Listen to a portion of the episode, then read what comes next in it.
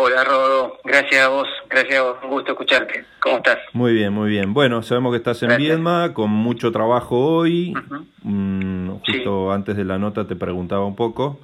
eh, una mañana ajetreada, ¿por qué se realizó justamente la, participaste o encabezaste la presentación de, de un programa muy importante de, de, protección y de difusión del patrimonio cultural y natural de Río Negro, ¿es así?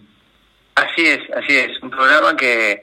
que viene a ser un, un, punto de inflexión eh, en algo que se viene trabajando desde hace ya mucho tiempo. Nosotros, yo recordaba hoy en la presentación que en 2016 el gobernador Beretignek creó la Dirección de Patrimonio, de Patrimonio Cultural, por primera vez, que no existía, que no había existido antes en, en la provincia, y eso permitió comenzar un ordenamiento eh, con obviamente la, con el destino de, distintos presupuestos que pudieron eh, ser justamente enfocados en políticas públicas referidas al patrimonio cultural. A ver, Ariel, a, ver, eh, para que la gente entienda un poco mejor, ¿no? Porque a veces se habla de patrimonio, patrimonio, pero gráficamente, ¿qué, ¿qué, implica el patrimonio o qué incluimos dentro del patrimonio rionegrino, por ejemplo? Bien, en principio podríamos hablar de, patrimonio tangible o patrimonio intangible, eh, dentro de ese patrimonio intangible de todo lo que tenga que ver con las costumbres, con los usos, con la música, con, con las recetas de comida, con diferentes costumbres en, general, y con el patrimonio tangible, con aquello que podemos ver y tocar. Eh, el patrimonio arqueológico y paleontológico es un enorme ejemplo de todo eso y, y es en este punto eh, el primer el primer eslabón de todo lo que venimos haciendo así que muchísima gente que ha ido participando en estos años de gestión ha colaborado con el desarrollo de, de, de esa primera dirección que creó el gobernador Beretignek una subsecretaría que, elevó el rango la gobernadora Arabela Carreras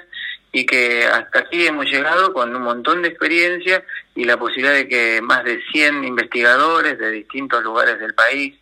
eh, apoyen a la gestión del patrimonio rionegrino para realizar esta presentación de hoy con un enorme programa que, que pone a Río Negro dentro de las provincias eh,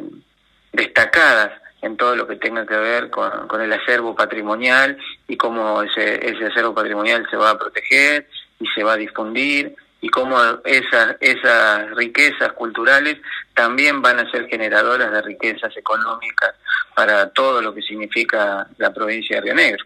¿Y en, qué consiste, eh, digamos, en resumidas? Eh... En resumidas cuentas se crea un programa que, que va a estar sostenido a través del sitio web, y que es el sitio web de la Secretaría de Estado de Cultura, que es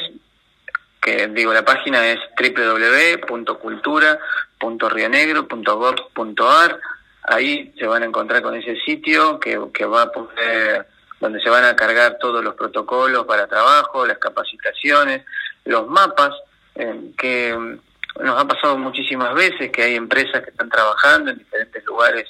de la provincia sin saber que, ese lugar donde están trabajando es un lugar de yacimientos eh, de riquezas paleontológicas y, y tal vez un, un lugar de una riqueza turística muy grande para la provincia, por lo que puede llegar a generar en cuanto a visitas no solamente de la provincia, sino nacionales o internacionales. Así que a mí me parece que hay realmente un, una potencia muy grande en lo patrimonial y que eso va a generar dividendos muy importantes para, para todo el sector cultural y para todas las actividades conexas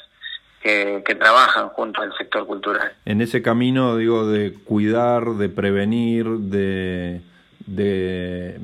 digamos, sostener para las generaciones futuras nuestro patrimonio,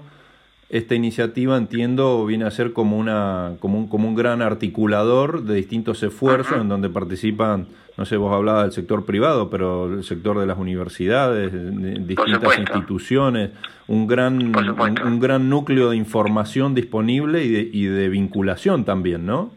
claro claro sí sí sí. Sí porque justamente esa información eh, en este sitio va a poder eh, ser catalogada toda del mismo, del mismo modo, eso va a permitir que investigadores de todo el mundo puedan acceder a esa información y elegir Río Negro para que esas investigaciones sean eh, conducentes, poder llegar a Río Negro para, para seguir eh, eh, incrementando la riqueza cultural de la provincia. Realmente me parece que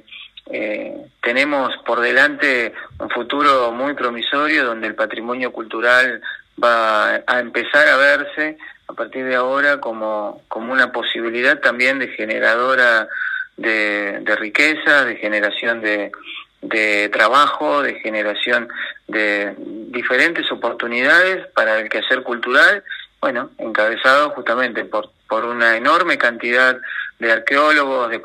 paleontólogos, de toda, de toda la provincia y, muchos otros que llegan de otros lugares también a, a realizar sus investigaciones aquí. Entiendo que esta iniciativa tiene que ver tiene que ver también con un cambio de concepción, no sé si a nivel mundial, me parece, ¿no? De,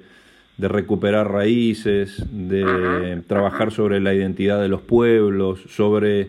ayudarnos a entender un poco más por qué somos hoy lo que somos, ¿no? A partir de nuestra historia. Totalmente. Nosotros trabajamos con eh, cuatro ejes fundamentales desde, desde el primer día que nos tocó asumir en esta gestión. Uno tiene que ver con el fortalecimiento de la identidad cultural, otro con la, la integración provincial, otro con el derecho a la cultura y por último el, la jerarquización de todos los trabajadores del campo cultural. Con, con eso buscamos la, la democratización del conocimiento, la gestión del patrimonio eh, y, y la utilización de las nuevas herramientas es lo que hace que esta, esta forma de pensarlo sea eh, a cuestión, una cuestión mundial, como vos bien decís. Nosotros pensamos que, que este diseño de plataformas, este diseño de distintos registros, esta, esta única nomenclatura para los 34 museos de la provincia, esta digitalización de toda la información va a permitir que, que esos ejes con los que venimos trabajando se sigan profundizando, se sigan desarrollando y, y se cumplan, que lo que buscamos es eso, que se pueda cumplir para que la gente que trabaja en el campo cultural tenga más y mejores oportunidades. Imaginamos que también este programa, que es muy ambicioso, tiene un presupuesto de, de atrás, digo, que lo impulsa, que se, se articula también con otras iniciativas que desde el área de cultura vemos un poco lo hablábamos antes de la nota, eh, por lo menos en los últimos tiempos en nuestra provincia van tomando como relevancia, ya no solo en cuestiones, en términos de difusión, sino de un apoyo concreto, ¿no? Presupuestario, mm, no sé, la semana pasada presentábamos, o vos presentabas esta iniciativa de, del streaming o las, las nuevas eh, nuevos espacios para los artistas de la provincia. hay un camino acá que se está transitando y que está poniendo en valor la cuestión cultural, ¿no? Claro, sí, es la decisión primero que nada de la gobernadora. Ella fue quien decidió que la Secretaría de Cultura, que dependía del Ministerio de Turismo, pase a ser una Secretaría de Estado con rango ministerial.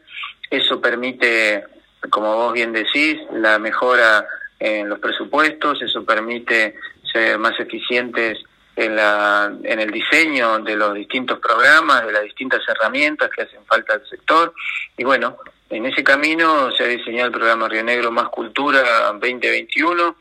que es la mejora, eh, aprovechando sobre todo la experiencia del 2020, que fue un año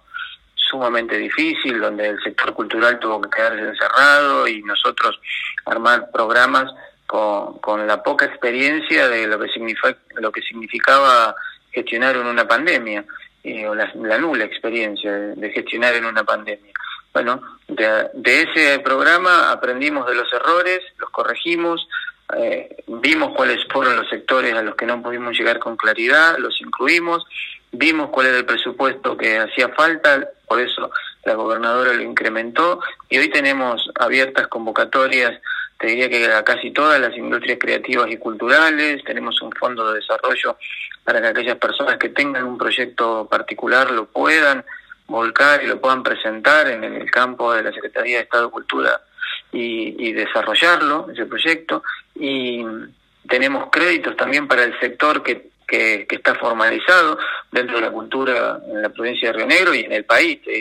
Hay un gran sector que está informalizado económicamente, para ello tenemos el programa Río Negro Más Cultura, pero hay también muchas otras personas que, que tienen micropymes, que son culturales, que puede ser una radio, puede ser una editorial, puede ser distintos tipos de talleres que, que, realmente tienen absolutamente todo eso y, para eso también gestionamos los créditos Crear Cultura, es decir, que tenemos para todo el abanico y para toda la diversidad que implica el campo cultural, oportunidades para seguir trabajando y que la rueda económica de la cultura no se detenga. Esa es la intención de la gobernadora, esa es la intención del equipo que tenemos en la Secretaría de Estado de Cultura y bueno, así trabajamos todos los días para que esa relevancia cultural siga siendo cada vez más profunda y, llegue a cada vez más rinegrinas y rinegrinas. Muy bien, Ariel. Bueno, por último, recordanos eh, la web donde la gente puede interiorizarse, donde podemos ver un poco más de cerca ya todo en concreto, todo este trabajo que será también progresivo, estimamos, de este programa. Sí, sí, vamos, vamos a seguir cargando cosas todos los días. Ah, se llama Programa de Investigación, Protección y Difusión del Patrimonio Cultural y Natural de Río Negro, ¿es así? Exacto, ese, ese es el nombre. El, la web es cultura.rionegro.gov.ar. Ese punto .gov es con B corta. Bien. Ahí, ahí nos encontramos con todo. Te agradecemos mucho por tu tiempo. Gracias a vos, Rodo. Un, abrazo grande.